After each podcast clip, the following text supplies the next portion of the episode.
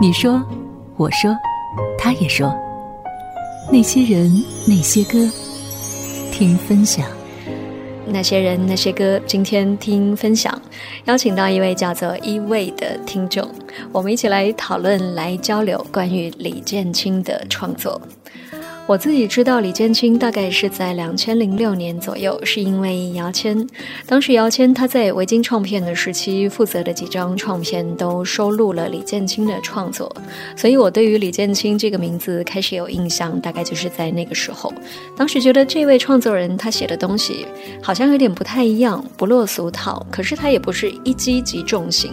不过我还是稍稍有一点兴趣，所以当时还特别去了解了一下他，才知道原来他是李宗。盛的徒弟，但是当时是你完全觉察不到他跟李宗盛有什么关联，直到后来杨宗纬的那一张专辑《原则》，从那个时候开始，你感觉好像李建清的风格就跟过去不太一样了。你说不出是他跟李宗盛到底是谁影响了谁，因为坦白的说，早年李宗盛在八九十年代的音乐风格也不是这样的。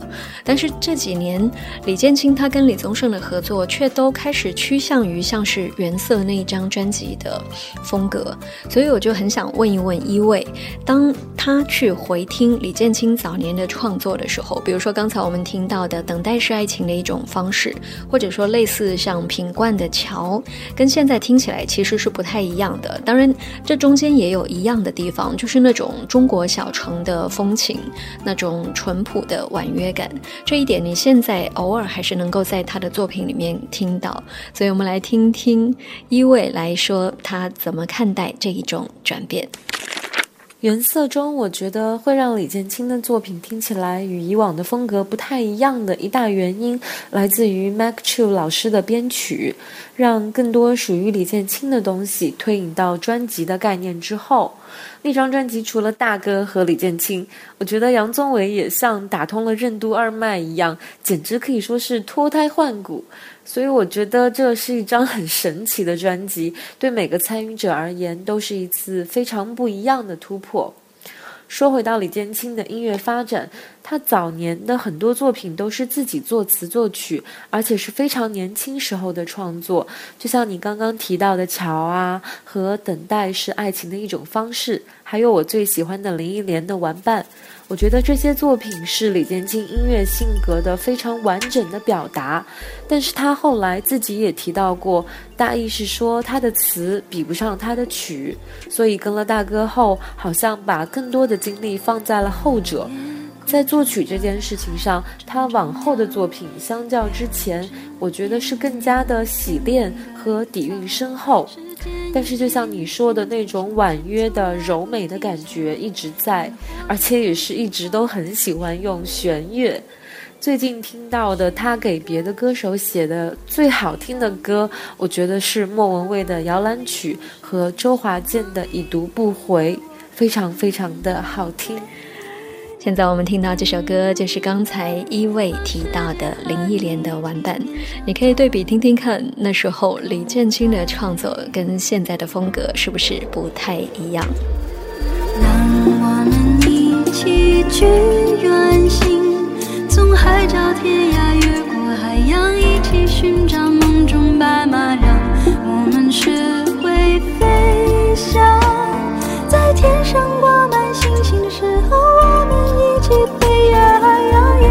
she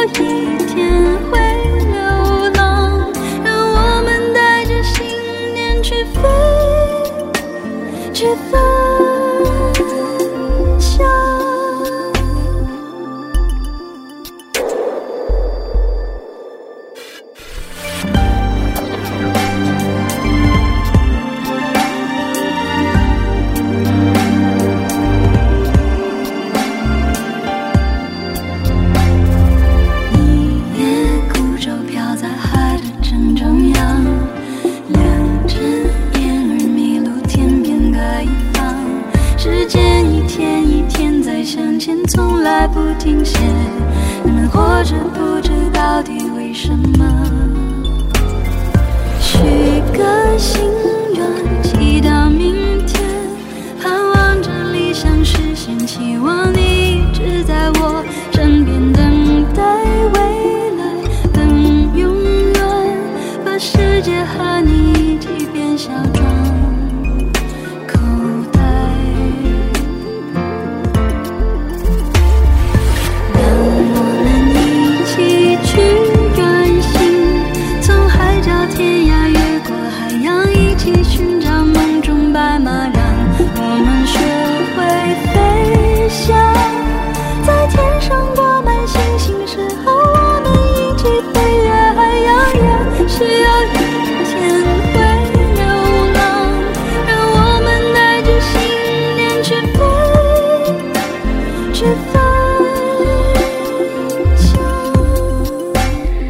听过林忆莲这首《玩伴》，这是李建清的创作。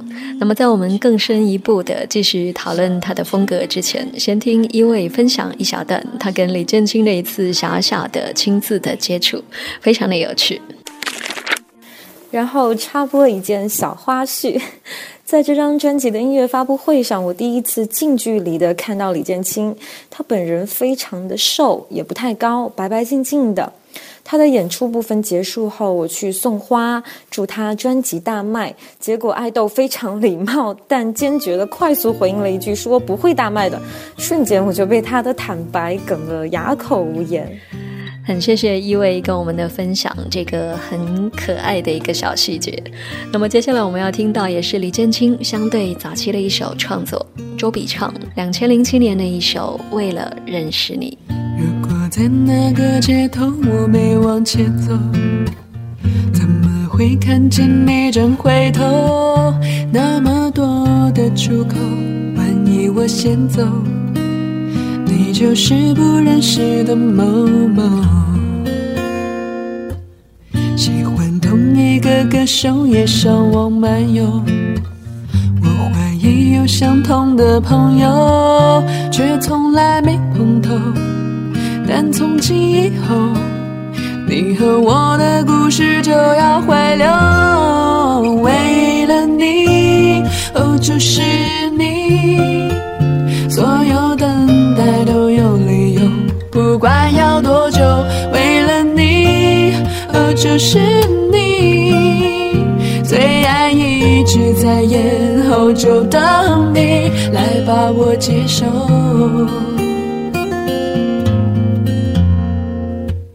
经过同一栋大楼，在不同时候，曾为同一部电影泪流，却从来没碰头。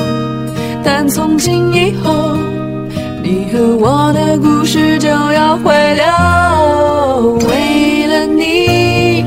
哦就是你，所有等待都有理由，不管要多久，为了你，哦，就是你，最爱一直在延后，就等你来把我接受。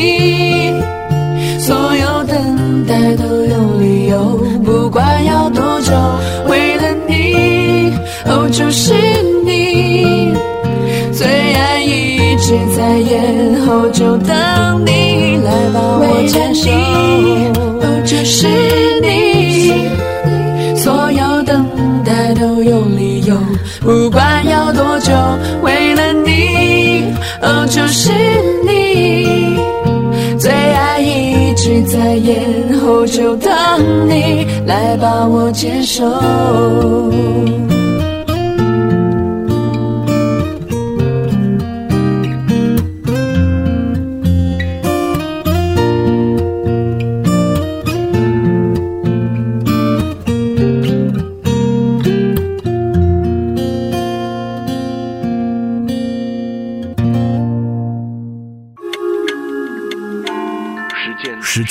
是个谜，在他的巨浪里有些歌热潮退却，就随风而逝；有些人大浪淘沙，还历久弥新。那些人，那些歌，Eleven 制作主持，人在纽约，歌如故。欢迎来到那些人那些歌，今天是我们的听分享。不过呢，今天节目会比较的特别，因为还远程的邀请了我们的一位听众，他叫做一味一二三的一味道的味，一味是我印象比较深的一位听众，一位听众刚好叫一味。那他听节目很多年了，时不时会在微博留言，留言的内容呢，很多我也都非常的喜欢，所以时间久了就对他越来越有印象。我们这一次是通过一来一去互相发送。用语音的方式，一起来聊一聊李建清。因为一位他非常的喜欢李建清，也经常在我们的听众群里面推荐。那么李建清的某一些创作很打动我，可是我对他好像也会有一些疑虑，或者说可能是多余的担心。待会我们都会再一一的说到。首先，先请一位说一说他为什么喜欢李建清，因为有被感动到。初次见到李建清是在大哥的演唱会上，他演唱了一首自己谱曲的《诗经》中的罚坛，当时就被惊艳到了，声音非常非常的干净，音乐素养也很扎实，就记住了这个名字。然后再听到他的音乐，就是《人是异乡人》这张专辑，我觉得它不像是一张新专辑，更像是老歌的感觉。唱的都是埋藏在心底里生了灰的感情和回忆。我自己也是一个异乡人，他的那首《出尘》，我第一次听到就想起了二十年前离开家的时候的场景，和歌词有了莫名的契合。我在歌里找到了一份遗失的归属感。大哥说李建清这个人很沉得住气，很拧，很倔。我非常非常喜欢这样的李建清，我能够从李建清的音乐中得到极大的安慰，就是他和这张专辑对我来说最重要的意义了。你没见过这儿起高楼吧？他们用老砖砌了新城墙。若是有人用乡音唤你，你会不晓得回头吧？有一天，若你真的如愿回来，我猜想你会跟我一样，对记忆里的故乡有更多憧憬、渴望。你这没回过的故乡，风往北吹，人们在广场虚掷时光，台球桌。就横在路上，素颜却热情的招牌，灯红的酒家。你出生前的一九五五年，这地方起了新的名。姑娘们那时啊，正当貌美如花。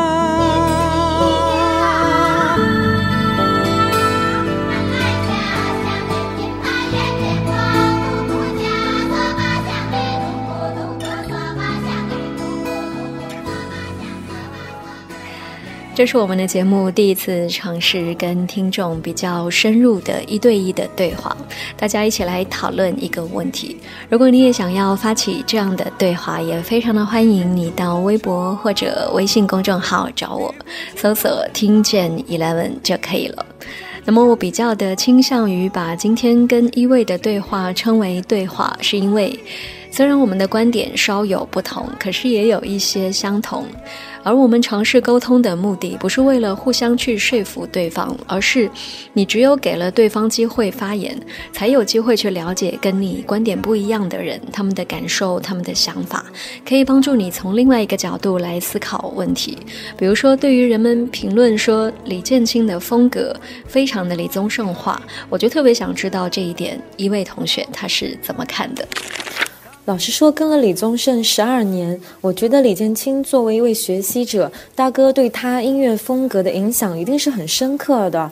但是我更加偏向认为这张专辑是大哥和李建清二人互相融合的作品。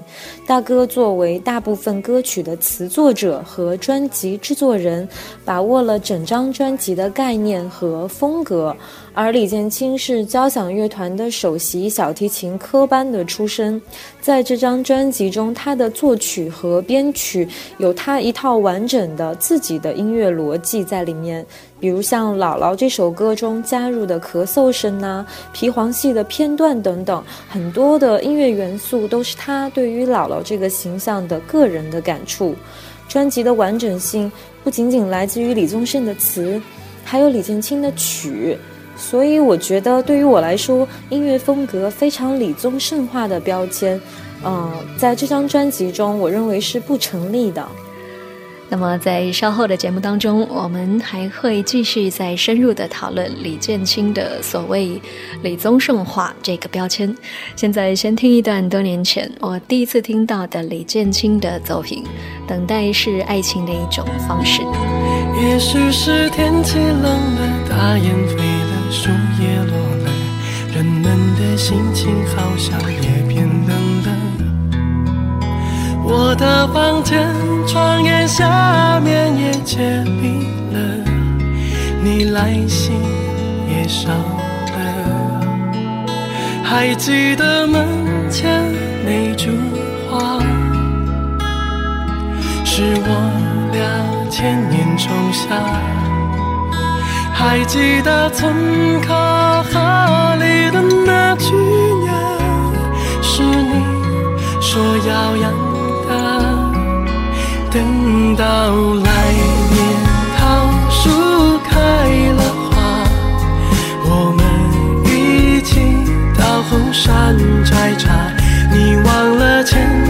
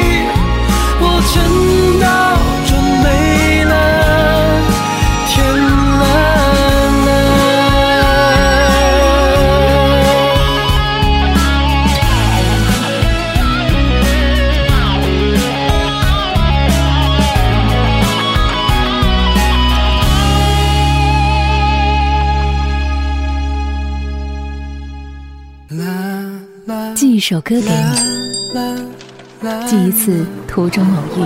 城市晚风穿梭在爱情的渡口，记一个年少时分不醒的梦。每个人心里的一个梦。记一片璀璨星光，万里河川。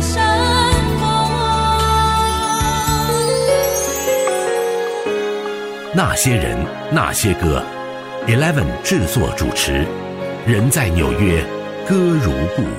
继续回到节目当中，那些人那些歌，今天听分享，特别邀请到的是我们节目的一位听众，他叫做一位，我们一起来讨论一下李建清。从上半段的节目呢，应该可以听得出来，我选了比较多李建清他早期的创作，因为想要有一个对比。也许很多朋友了解到李建清都是从他这几年的音乐作品，可是回头去看他以前的创作，其实跟现在是不太一样的。我们继续说回到刚才的那个问题，就是关于李建清跟李宗盛。其实不管是谁影响谁，也可能是他们互相的影响。但是在这件事情上，更多的我真的有一种莫名其妙的担心，那就是一位创作人他有强烈的风格是一件好事，可是，一旦这种风格它被挂钩到了另外一个更强大的 icon。更强大的人们印象更深刻的另一个人身上，那个风格就会模糊，或者是受争议，也可能会限制到它的发展。所以，我们来听一听一位是怎么回应我的这个提问。我觉得现在思考这个问题有些为时过早。说老实话，我非常喜欢他对音乐的企图心。我觉得这种音乐上的能力是不会被外界对他的标签所限制的。其实我更加期待《诗经》，是限制还是锦上添花，在那张专辑里头可以有更全面的判断。这个系列不同于《人是异乡人》的地方，就在于词是已有的，李建清可以有更大的空间来展示自己的创作和作曲。他一定会以属于他自己的方式被关注和喜爱。毕竟，相较于身为李宗盛徒弟所引起的争议，好的作品能够流传下来，才是更加久远的一件事情吧。其实我跟一位一样，我也是比较的期待《诗经》。下一节回来，我们再接着说这个话题。那么现在先听到这一首是孟庭苇的《我们三》。我还真不是因为他是我的偶像，所以才选这首歌，而是因为这首歌里面你可以听到李建清他曾经那一种，好像嗯有一点民族，可是又稍稍有一点世界风的创作。虽然编曲并不是他做的，可是这个本身的词曲是一个前提。那后来做出来的这种。新式的，有一点像是民乐加民谣的曲风，才得以成立。我开始在这里寻找一个新故事，没有开始，我自己会去编排。我把自己放在一个没有危险的一个村庄或一个城堡重来，在我的故事里面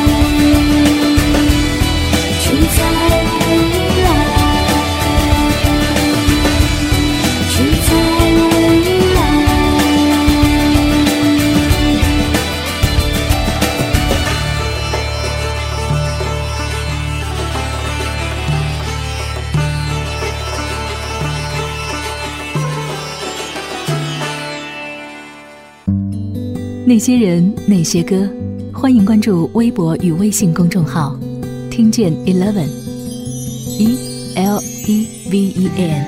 那些人，那些歌，听分享。今天真的非常的谢谢一位我们节目非常可爱的一位听众，谢谢他愿意参与到这个讨论当中来。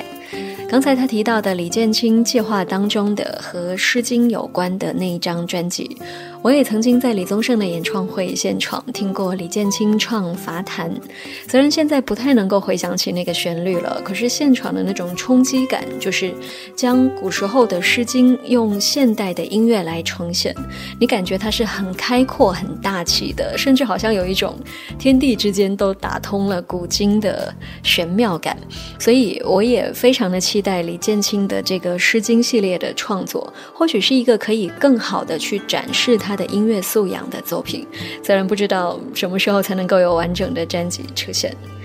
我们再听一首刚才一位提到的李建清作曲、周华健的《已读不回》，相对新的一个创作。一转眼，一刹那，一霎一世界，睁一只眼，闭一眼，一眨一眨眼。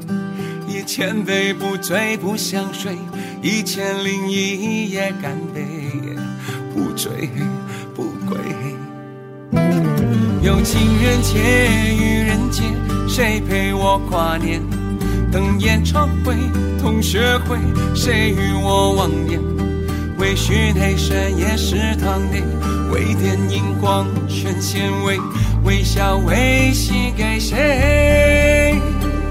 那一流年，昙花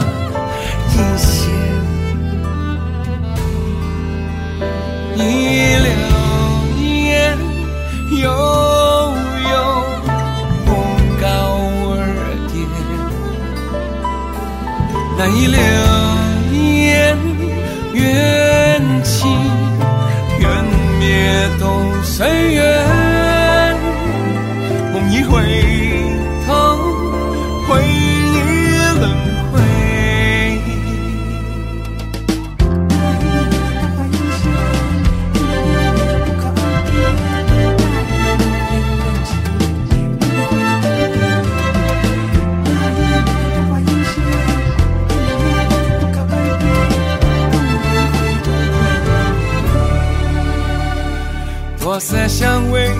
少年？似水风流年，待成指点，好几岁，不安犯太岁。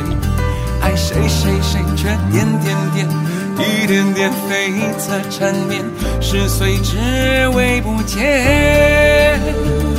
那一流年，惊鸿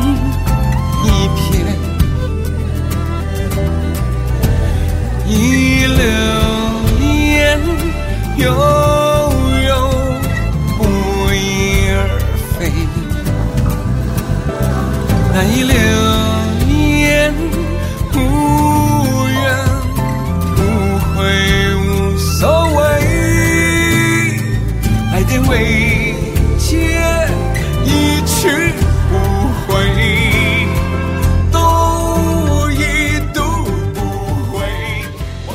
其实周华健的这首作品，你也可以听得出，刚才我们说到的李建清他早期的创作，甚至直到现在，他都时不时会流露出的这种。中国小城市的婉约，可是他又是相对现代的。我不记得是哪一位作家，他说，在中国现当代的文学当中，城市题材的缺乏，似乎那些广受肯定的文学作品，啊，大都是乡村的题材。那么这一点上，流行音乐是刚好相反。流行音乐当中，乡村类的题材非常的缺乏。这当然跟流行音乐的这个原本就比较潮流的属性相关，所以歌曲的内容大都是城市的。而李建清那种小城的风格，就正是他独特的地方。可是为什么我会有一种莫名的担忧？或许是因为相对来说，他还是一位新人。现在李建清的很多作品，如果你换一个人，比如说我们就说李宗盛好了，李宗盛大哥他因为有一定的阅历，然后他有那个底气，唱歌之间的那种呼吸，他可以去把握一首旋律上不那么流畅，可能稍稍还有一点学院派的作品。而新人呢，有时候是更需要在旋律上让人一击即中的。而相比之下，李建清他的作曲有时候的确，你听起来他不是那么的通俗。当然，我们一整期的节目说到现在，我感觉这个话题的讨论依旧是没有一个结论。当然，我们的目的也不是为了要有一个结论，而是需要这个互相对话的过程。所以，对于这样的一个话题，如果你有什么想说的，也非常的欢迎你后台留言给我，不管是微博还是微信公众号，搜索“听见 Eleven E L E V E N” 都可以找到我。那么，今天节目时间关系就先到这里。那。些人那些歌，跟你明天再见喽，拜拜。那位置召唤我往前走，那时候不觉难受，虽然愁。与其没有声息地留在故里，还不如。干脆硬着头皮就千里单骑，反正那未来他不发一语明白，这是扑朔迷离的一句棋。那这首歌寄过去，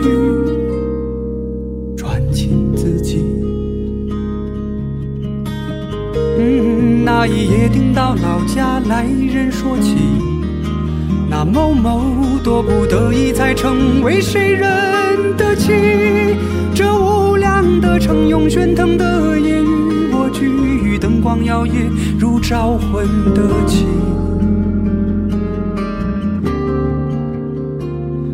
有几次梦见自己一贫如洗，夕阳余晖里，赤足站在旧荒的地。有几次。梦见自己终于回去，却歇斯底里，逢人就大声说